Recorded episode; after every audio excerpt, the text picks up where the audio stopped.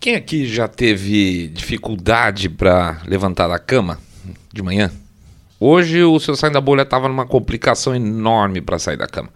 Via de regra, eu sou uma pessoa muito noturna, tá? Mais que isso, meu horário produtivo às vezes é das duas da manhã até as quatro, cinco da manhã. Ontem parece que minhas baterias arriaram umas 11 da noite, mais ou menos. Arrumei minhas almofadas, liguei a televisão para assistir um pouco do YouTube. E estava complicado. A cabeça, na verdade, está girando em cima de uma história que tem batido muito, da que a gente tem conversado entre nós aqui, que é o que, que diabo estão fazendo com o mundo da gente? O que que aconteceu de 30, 20 anos para cá, que a gente tinha um, uma sensação de, de positivo, de possibilidade de crescimento, de mais felicidade, mais interação entre as pessoas para aquilo que está acontecendo hoje? Não sei. Isso aí deu um bode aí, acabou esticando as coisas, a cabeça do seu saindo da bolha ficou complicada. Mas aí eu falei, né? O YouTube entrou, vamos dar uma passada geral aí nos canais que a gente acompanha e ficar relativamente bem informado, com diferentes pontos de vista, que é muito importante. E a verdade é que eu fiquei meio zapeando canal por canal e não tinha nenhum assunto. Nada estava muito animador. E é interessante que a gente tem tido, confesso para vocês, alguma dificuldade de levantar algumas pautas mais interessantes. Porque não adianta a gente chegar aqui também e despejar um monte de bobagem só para falar que para fazer tabela, né? É, isso acontece porque, em parte, talvez parte das nossas teorias conspiratórias já estão vencidas, não é que elas, no final das contas, se comprovaram mesmo? Pois é, na maior parte dos casos, inclusive, seja também por porque em períodos de crise o noticiário, mesmo o noticiário alternativo, vamos chamar assim, ele acaba ficando repetitivo. É só pegar, por exemplo, a questão nacional. Não é o que se fala hoje é, como é que eu posso dizer? Vamos dizer assim, basicamente a bolha do lado de lá só fala de transição, como se nada tivesse acontecido no país fora isso, né? E no nosso lado aqui a gente fica acompanhando para ver as movimentações, seja é, o pessoal lá é, mobilizado, até tomando chuva na frente dos quartéis, ou esperando algum tipo de mudança no panorama geral que dê alguma expectativa positiva de alguma forma de que seja possível sonhar que o resultado dessas últimas eleições não se concretize da forma com que aparentemente pode se concretizar. Que mais? Copa do Mundo, né? Pois é, então fica lá. É, Bolsonaro transição Copa do Mundo. Né? Chato pra cacete. Parece que o mundo tá vivendo um período de ressaca eleitoral. Aqui e nos Estados Unidos também, tá, gente? De uma é, maneira interessante, daí parece que a guerra da Ucrânia parou parou no tempo. E sobrou agora o que se vê só é um pouco de propaganda de cada lado. São canais fazendo cheerleading dos ucranianos, canais fazendo cheerleading dos russos. Nada muito especial, nada muito que a gente possa. Veja bem, não estou querendo dizer, falar mal, mas é, nada muito especial nesses canais que faça o, o miolo da gente funcionar de uma maneira é, produtiva. Ah, sim, e tem também a tentativa de socar uma nova onda aí de pandemia, né? Uma nova onda de Omicron diferente, que a gente já sabe que não vai rolar, né? Isso já aconteceu com outras. Ah, tinha a variante africana, que depois não deu em nada. Depois, ah, meu Deus, teve o monkeypox, lembra do monkeypox? Pois é, monkeypox acabou, ninguém falou mais nada, até porque o público alvo da epidemia de monkeypox, que depois no final das contas não se concretizou, também não podia falar, né? Tem isso também, então monkeypox é um assunto que saiu, mas eles tentaram, bem que eles tentaram emplacar para todo mundo sair correndo. É, teve uma novidade de fato relacionada com a Covid, né? É, houve uma solicitação aí de, um, de documentos oficiais lá no Reino Unido, muito importantes foram liberados, bem importantes. Vale até depois, talvez, fazer um, uma análise aí, mas eu também a gente não está afim de ficar falando de Covid toda hora, né? É, são coisas importantes, algumas coisas meio que de arrepiar cabelo. É, como um estudo britânico, perdão, como o governo britânico escondeu literalmente informações fundamentais para que a pandemia tivesse um direcionamento desejado, tá? A gente ainda fala disso. É, mas por enquanto é isso aí, né? Sei lá, co é, Covid, Copa, é, Biden, Bolsonaro e acabou. Mas como vocês sabem, a gente não gosta de ficar dando notícia. A gente gosta de analisar histórias e mesmo essas histórias hoje elas estão meio nubladas, alguma, muito, a maior parte delas estão em andamento. A gente gosta também de analisar comportamento. E essa semana foi a salvação da lavoura, a questão de comportamento para o saindo da bolha. Verificar o quanto o ódio acabou ganhando espaço especial na nossa sociedade, na nossa antiga civilização, tá? Esse ódio direcionado para tudo aquilo que não é unânime, ou seja, para tudo que não bate com a opinião dos outros. É sobre esse ódio especial, esse ódio do bem, que a gente vai falar daqui a pouco.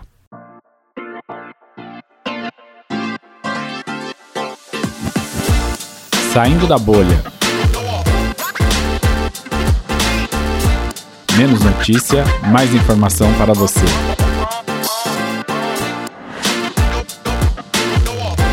O ódio do bem.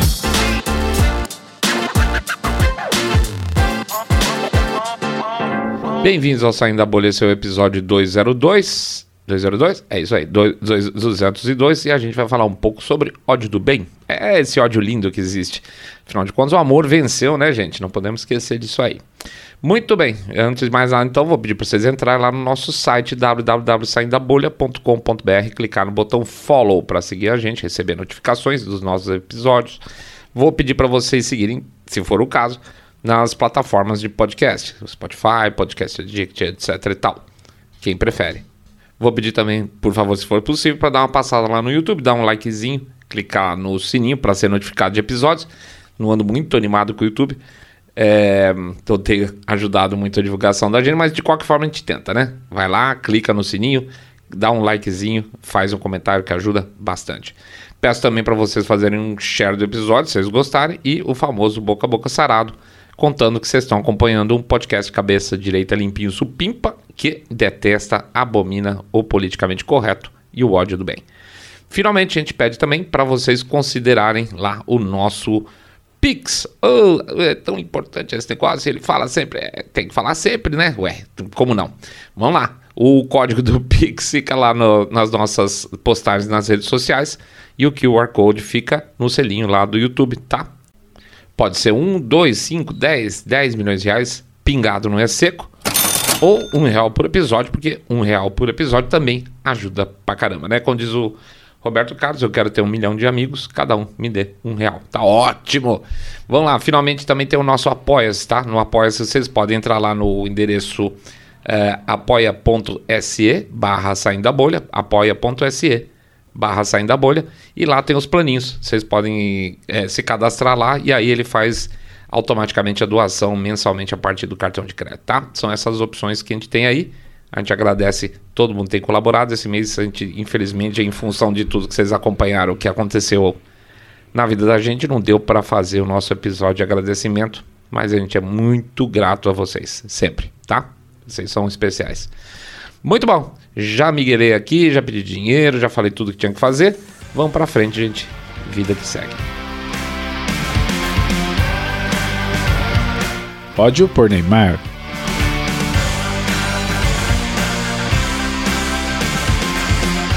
Eu tava comentando lá no Twitter outro dia que eu não tô acompanhando futebol mesmo, então a gente não tem falado basicamente nada sobre futebol é, em lugar nenhum, na Copa, principalmente agora que está acontecendo.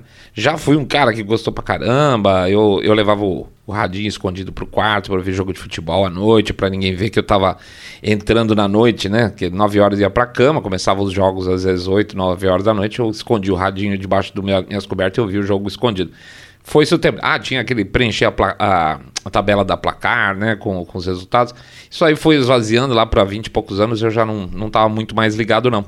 Mas é interessante, é um evento importante. Não dá pra falar, oh, tem gente que fica reclamando, não, não pode assistir a Copa. Não, você vai assistir a Copa, divirta-se, faz o que quiser. São tudo. São coisas diferentes. A gente não pode entrar no mesmo pé, senão daqui a pouco a gente tá também falando da mesma coisa da camisa verde e amarela, que não pode usar camisa verde e amarela por causa do Bolsonaro, tá? Então, assim, é futebol, futebol, é camisa, camisa, e momento político é momento político. Dá para separar perfeitamente isso. Isso significa que, como no meu caso, você seja obrigado a assistir também só para falar que é patriota, né? Gostou, gostou. É o seguinte, é, começo aí um pouco com essa história da Copa e quando a gente está falando de ódio do bem, a gente já começa a ver os primeiros sinais acontecendo, né? É, o primeiro jogo que aconteceu agora foi contra Sérvia. É, contra a Sérvia. O Neymar se machucou e provavelmente vai ficar fora de toda a primeira fase. Isso não deve ser problema, que deve ir para a segunda. Mas a turma comemorou, né? Tem uma turma grande aí que está comemorando o fato de um cara ter se machucado. Não é uma coisa bonita? Eu acho uma coisa impressionante. Tendo o amor vencido, não é isso? O amor venceu tem uma quantidade bastante razoável de pessoas que está feliz porque o Neymar se machucou. E é interessante porque o mesmo cara que vai falar que torce para o Brasil, ou faz como a Vera Magalhães estúpida que usou camisa azul só para mostrar que ela não é verde e amarela, olha que ela é malandrona, né, na foto dela. É, então eu sou patriota, eu torço para o Brasil, eu gosto de futebol, eu uso camisa azul e eu torço para o Neymar que, se quebrar inteiro. Não é uma coisa é, é, é paradoxal, é, é, é, a hipocrisia da esquerda é uma coisa assim impressionante ela vai a passos largos cada vez mais. Então essa turma do grande amor pelo Brasil, essa turma do grande amor pela seleção e pela, por tudo que é de bom, que é de positivo, está feliz que o Neymar se machucou porque ele apoiou o Bolsonaro tá? Porque se ele tivesse apoiado o Lula, não tava ninguém nesse pé. Ia falar, ah, coitadinho, quebrou-se inteiro. Não, não iam lembrar de qualquer coisa que tentaram acusar ele lá no passado, iam achar ele. Tá tudo perdoado. Se, se o Neymar tivesse apoiado o Lula, ele não teria problema de. Não teriam entrado com história de imposto, não teriam entrado com história de, de, de acusação de estupro, nada disso. Ele seria o modelo perfeito do cidadão brasileiro. Mas, como ele apoiou o Bolsonaro, não é assim que acontece. Então, aí você pode torcer para um cara que está lá se esforçando pela, pela seleção brasileira se quebrar inteiro e achar graça, tá? As pessoas acham graça. Bom, é, desejar morte já virou uma coisa constante, né? Então imagina então se o cara não pode desejar uma, sei lá, uma perna quebrada num jogador de futebol. É uma coisa muito bonita, tá, gente? A gente vai ver cada vez mais isso. A gente sabe que é, é, é, o que a gente tem falado muito ultimamente, não só em questão. Isso reforçado na, na, política nacional, mas também acontecendo de maneira mais geral, que é o jogo ter regras diferentes para lados diferentes. Imagine se fosse qualquer oposto, qualquer oposto relacionado. Ah, se o técnico que fosse pró-Lula tivesse feito uma bobagem, todo mundo ia perdoar.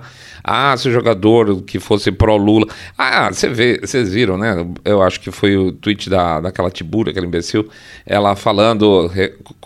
É, como é que chama? Confundiu o Richarlison 1 com 2 e botou lá, ah, ha, ha, ha, vou até torcer pelo Brasil porque era um, é um jogador LGBT. Errou, filha, errou, não é o mesmo Richarlison. Até eu, que não tô manjando nada de futebol, que não sabia nem que tinha um cara chamado Paquetá, sei que o Richarlison que tá jogando não é o Richarlison que ela está pensando ela teve que tirar o, o tweet dela e botar outra coisa no lugar, depois rapidinho tirando essa menção LGBT.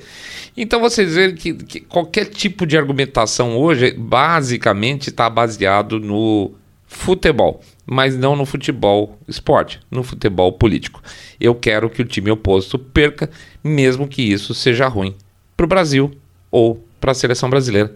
Esses são os, são os tempos que a gente está vivendo hoje. É muito ódio e é um ódio do bem começa imediatamente no primeiro jogo da seleção brasileira. Parabéns, viu, pessoal? Vocês estão de parabéns. Ódio por Elon Musk.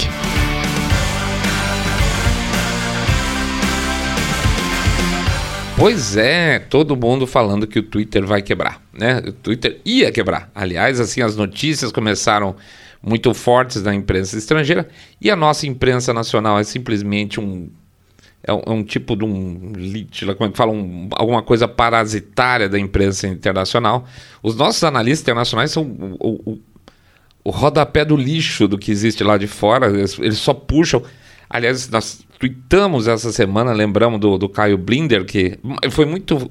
Eu preciso até contar isso como um caos especificamente. A gente está com esse andamento agora da questão do laptop do Hunter Biden, que vai dar uma explosão grande aí com o novo Congresso americano sendo basicamente republicano, vai gerar, de qualquer forma, vai gerar investigação e os caras estão apavorados. Quem lá no passado, tô dando uma volta, hein, gente? Quem lá atrás bateu o pé, bateu o pé que tudo isso era mentira, agora vai ter que falar. A gente sempre fala isso. O cara, num determinado momento, ele vai ter que falar a verdade quando a situação explodir. Algumas, uh, alguns organismos de mídia se preparam fazendo pequenos drops. Daí ele fala lá no não, não, lá no passado eu desconfiei que poderia ser verdade. O New York Times fez isso lá atrás com um ano de atraso. Mas você tem grandes é, veículos de mídia americano que simplesmente desconsideraram a história. Primeiro falaram que era mentira, que esse é, laptop era totalmente uma invenção russa. E depois não se, não se retrataram de forma alguma, tá? Agora não vai ter como, porque vai ter uma investigação no Congresso em cima disso. E eles vão ter que, aspas, informar o público deles de que existe isso. E o único jeito de falar que existe isso nessa situação atual, onde era verdade tudo está acontecendo, é juntar toda essa história e falar assim: olha, como fez, eu acho que a CBS ou NBC, NBC Olha, gente, nós mandamos para os nossos especialistas, olha a cara de pau. Nós mandamos o, a cópia do, do conteúdo do, do HD, do laptop do Hunter Biden para os nossos especialistas e agora eles confirmaram que é verdade, tá? Dois anos praticamente depois. Agora eles resolveram mandar para os especialistas. Muito ridículo. Eu vou, vou ver se eu consigo botar no. Se eu acho um trecho da filmagem da, da do, quando eles botaram isso no ar, eles fizeram como se fosse suspense, sabe? O, o âncora falando, é, vamos saber agora, nesse momento, se é verdade ou não. Por favor, né? todo mundo já sabia de velho que é verdade. Muito bem. A imprensa, de uma maneira geral, faz o quê? Ela vai lá e, e abafa o máximo possível as situações, ou ela tenta destruir. Essa é outra, outra vertente deles. E uma das tentativas de destruição atual da mídia é o quê? Tentar destruir o Twitter, né? Por que, que eles querem? Porque está sendo um espaço onde você pode falar as coisas que antigamente você não fazia uh, em nenhuma rede social. Você não pode fazer no Facebook, né? Veja o nosso Facebook saindo da bolha lá, que está praticamente às. Você não pode falar no YouTube, YouTube barra tudo a gente também, então se barra a gente, barra os outros, obviamente. E o Twitter era a mesma porcaria. Agora não. Agora você tem liberdade de pelo menos colocar sem ser. Pode ser que você não consiga, que nem nós. Nós somos um canal menor no Twitter, mas pelo menos a gente sabe que não vai ser barrado, que nós não vamos ser bloqueados com, com um perfil, né? Muito bem. Tá todo mundo aí aproveitando, curtindo bastante essa fase nova do Twitter.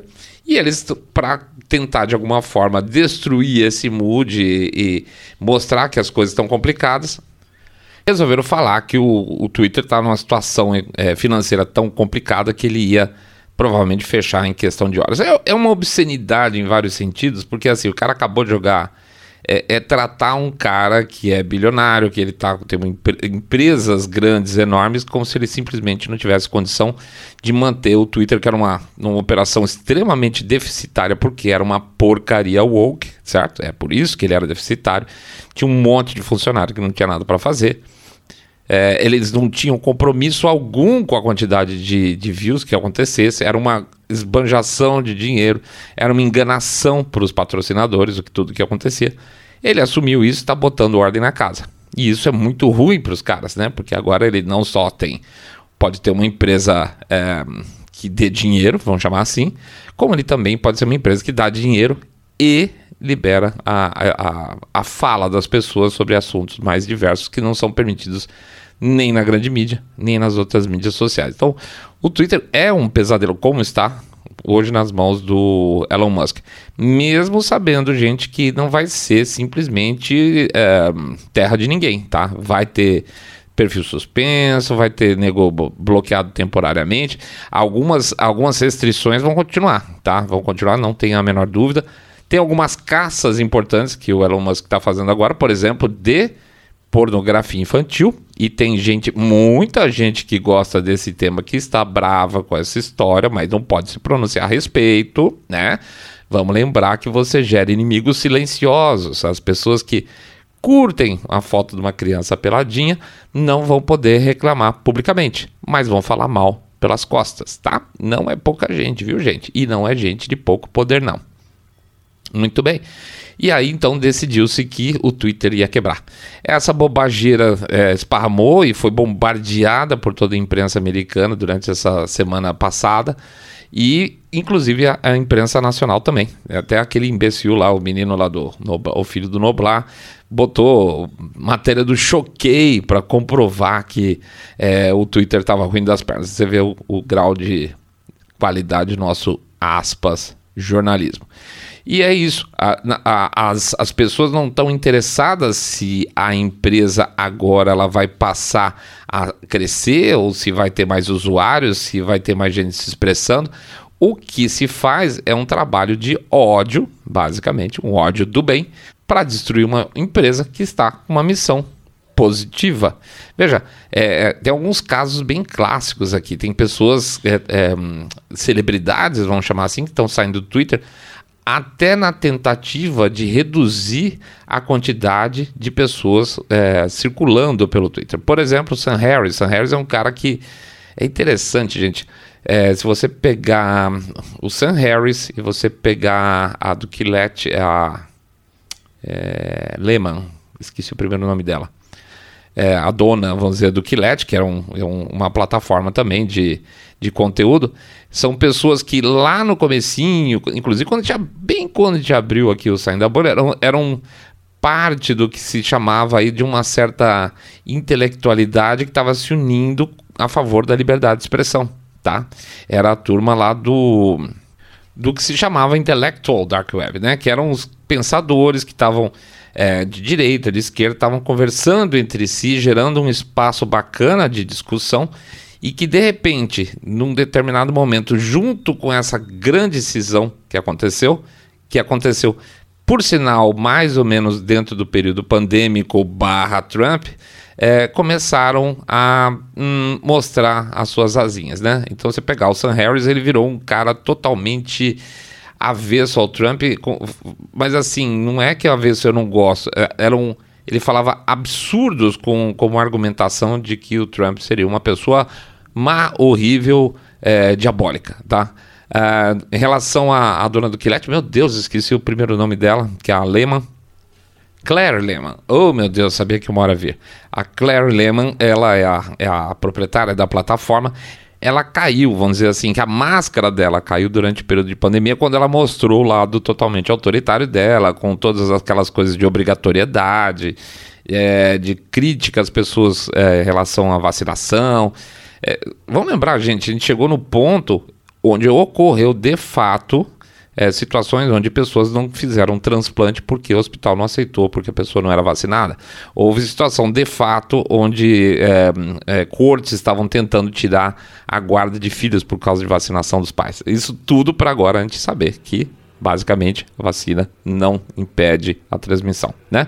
Então esse, esse pacote de pessoas aí, hoje são aqueles que atacam diretamente o Twitter, tentando fazer, se eles saem porque eles são grandes, vamos dizer assim, movimentadores, que o Twitter caia a frequência dele de postagens e com isso perca valor e o negócio quebre. Só que não está acontecendo. Essa é a parte interessante.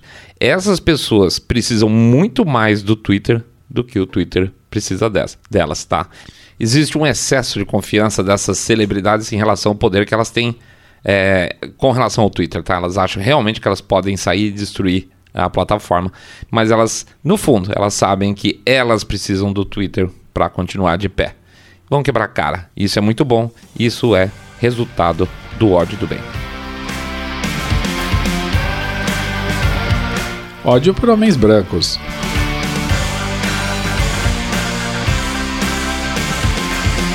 Essa semana a gente também falou da questão lá do tiroteio lá em Colorado, né? Pois é. Vamos lá, vamos lembrar rapidamente o que, que é ódio do bem dentro dessa situação. Automaticamente após o tiroteio, para quem não sabe, o tiroteio dentro de um clube gay, certo? Teve um tiroteio dentro de um clube gay, morreram cinco pessoas, se não me engano. É, as críticas, que eu posso dizer assim, só valiam enquanto a, a descrição do atirador é de que ele era um homem branco armado e atirando contra gays.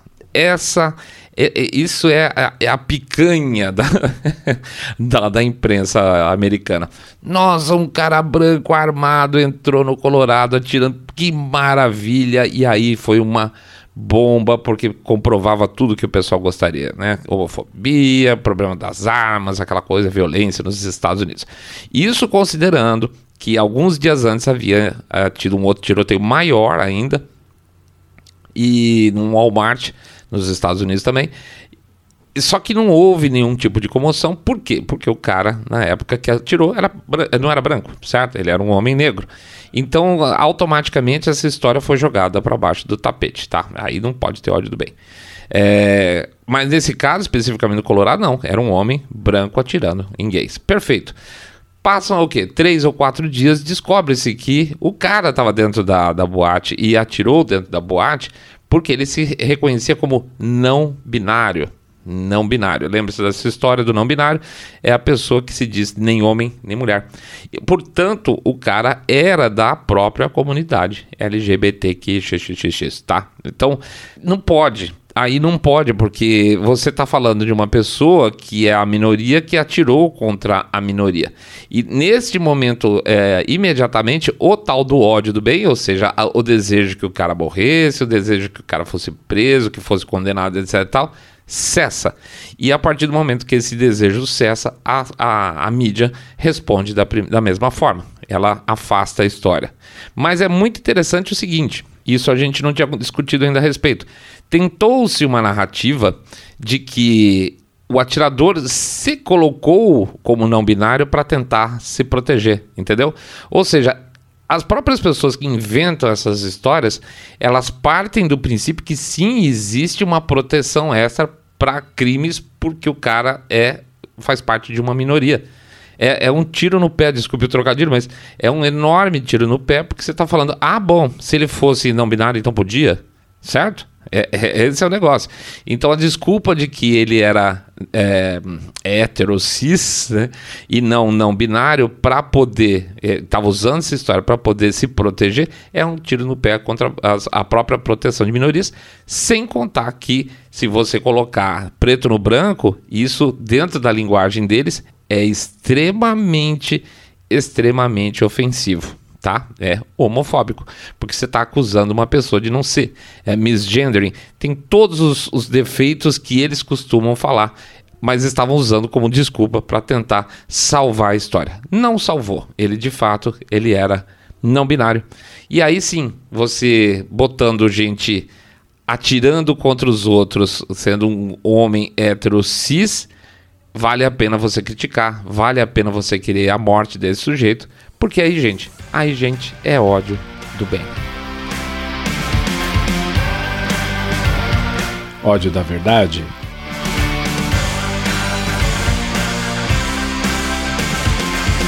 Essa semana o doutor, o famigerado doutor Fauci foi fazer sua última entrevista coletiva. Ele está se despedindo do governo americano.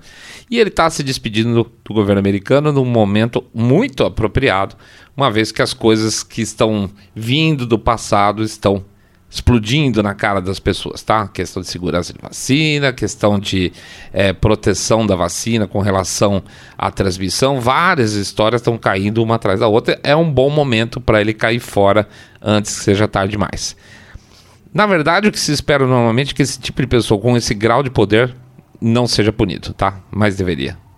É mais do que sabido, é mais do que sabido que eu digo porque é comprovado por documentação e o Dr. Fauci, ele mentiu em testemunho para o Congresso americano duas vezes pelo menos, deveria ser preso por causa disso também, que o NIH, que é o, o órgão que ele tomava conta antes de ser o czar aí da, da, da Covid nos Estados Unidos, deu dinheiro para o laboratório de Wuhan fazer o desenvolvimento de, é, do vírus mais forte, que eles falam, eles chamam de gain of function, né? Ou seja, fazer com que ele tenha características diferentes do vírus original. Muito bem. Dr. Fauci estava lá, tem todas essas ligações, deu dinheiro para uma empresa particular, que é a tal da Eco Health Alliance, botou dinheiro em Wuhan, em Wuhan apareceu esse vírus, eles negaram aquela coisa toda, negam até hoje, apesar de parte daquilo que está sendo que eu comento lá atrás sobre é, documentos que foram liberados pelo governo britânico comprova essa história até certa parte. Um, volta o Dr. Fauci, sim, ele estava dando a sua entrev última entrevista coletiva é, na Casa Branca, junto com a péssima, horrorosa, mas mulher, negra, lésbica, a, Cateri a Karine, perdão, é Jean-Pierre, que é a porta-voz da Casa Branca, e, e a, a, a, coletiva de imprensa correu normalmente, com, como se espera na Casa Branca hoje em dia, com uma empresa, uma imprensa pelega, né? Ah, qual o legado que você vai deixar? Ah, perguntinhas soft, tá? Até que a jornalista Diana Glebova, do Daily Caller, é, vendo que ninguém ia perguntar, o mais importante é, e afinal de contas, Dr. Fauci, onde começou esse vírus? Ela foi lá e levantou a mão e, não sendo atendida, ela perguntou diretamente. E aí isso gerou uma comoção dentro da sala, principalmente causada pela Karine Jean-Pierre, que foi extremamente agressiva com a jornalista, uma mulher também, é, mas aí tudo bem, você pode acusar, você pode xingar, você pode é, dizer que a pessoa está sendo desrespeitosa, que ela desrespeita os colegas, que ela é uma pessoa não civilizada, porque aí é ódio do bem, né, gente? E aí acontece uma coisa interessante. A pergunta era de fato fundamental, porque é a última pergunta, é a última coletiva de imprensa do Fault na Casa Branca. E aí a, a, outros jornalistas ficaram meio assim.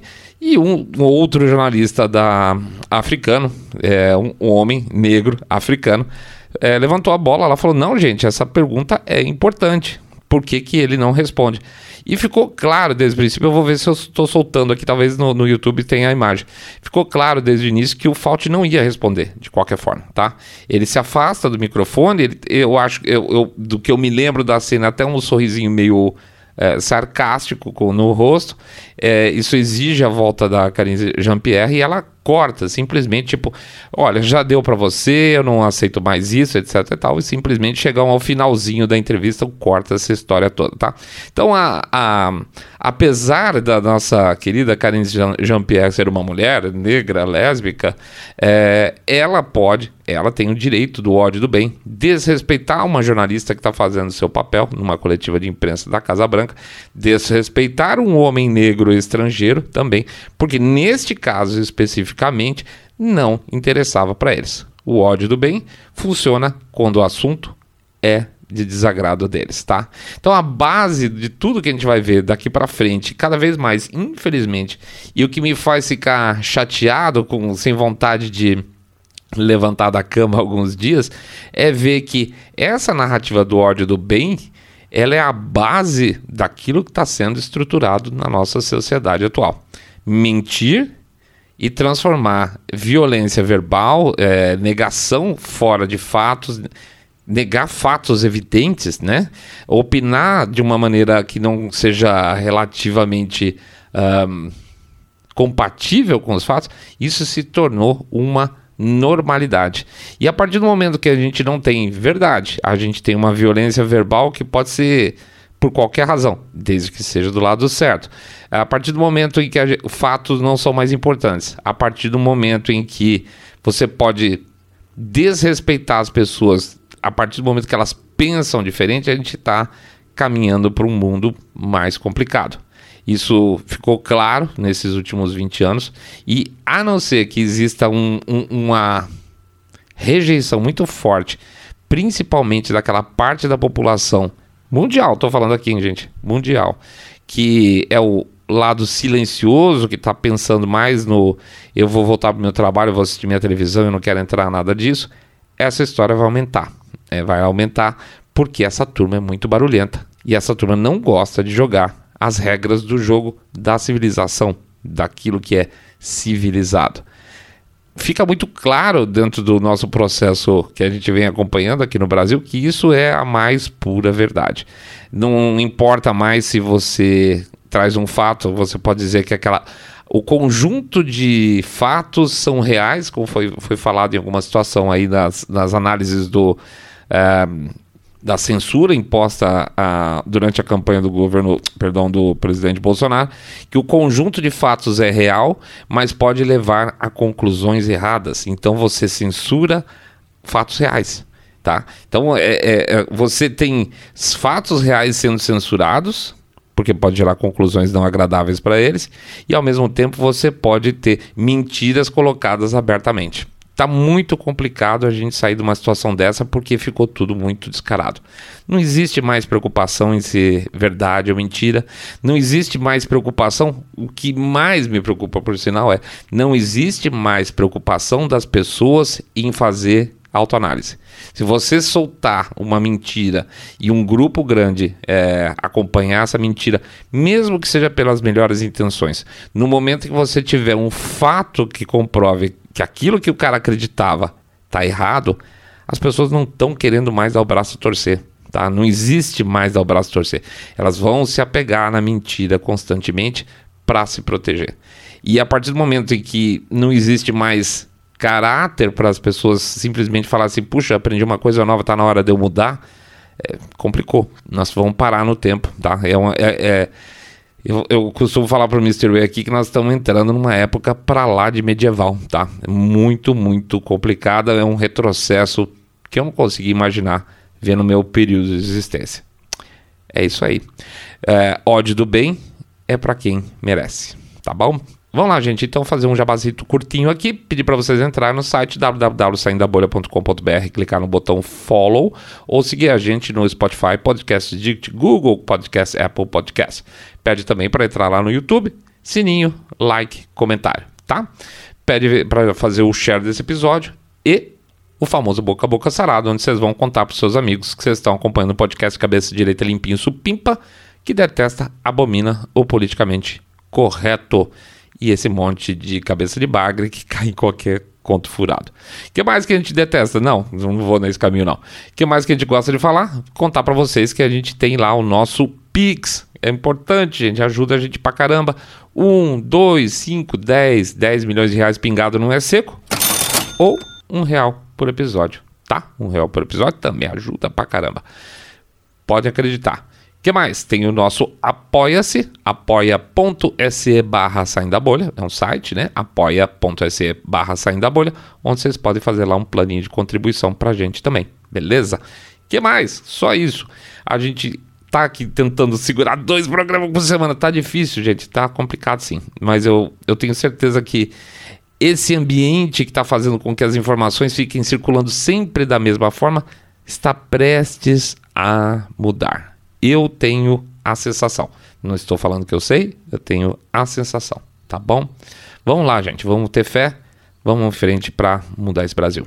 Grande abraço para vocês, fiquem todos muito, muito, mas super, super bem.